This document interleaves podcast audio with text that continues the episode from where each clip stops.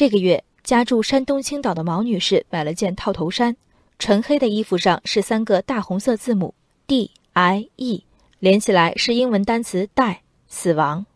毛女士穿着这件衣服去参加孩子家长会，经老师告知才知道单词含义，为此受到太大的心理创伤。孩子回家哭得很厉害，老人气得犯心脏病。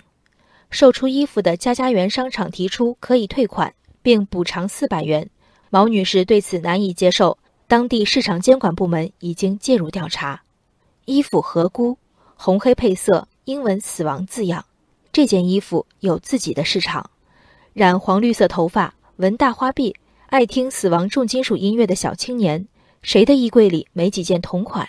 而体态算不上轻盈，风格也算不上时髦的毛女士。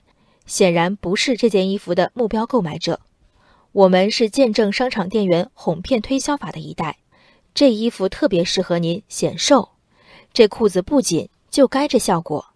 这一次，毛女士怀着同样的戒备和将信将疑，最终下单了。你说商场有责任吗？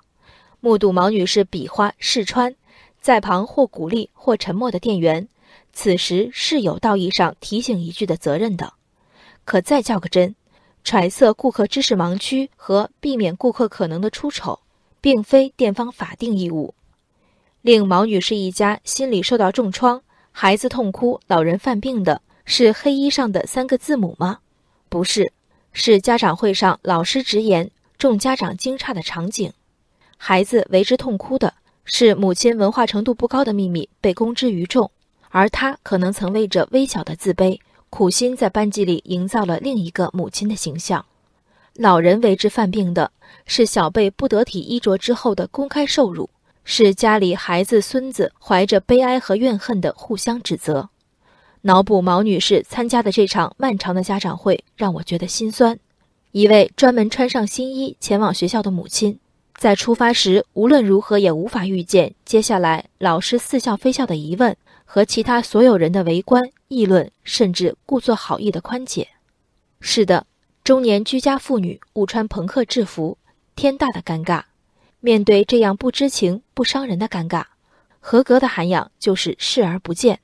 遗憾的是，这一点涵养，现场的老师没有。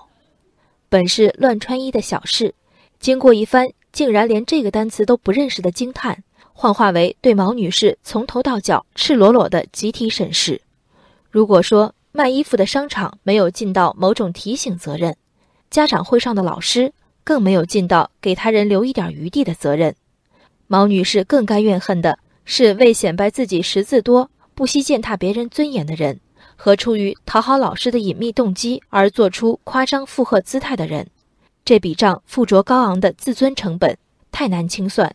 最终。毛女士和商场较上了劲，这是一种曲线泄愤。纵使高等教育普及程度一再提高，毛女士仍是我们生命里在乎的许多人。在和命运的纠葛中，他们少经历了几堂课，多了一些别的人生。但凡有一点点代入，你都不忍仗着自己多学的几课，去撕裂他们的新衣。毛女士只是不识英文，有的人不识仁慈。不识教养，人生海海，见微知著。我是静文，往期静观音频，请下载中国广播 APP 或搜索微信公众号“为我含情”。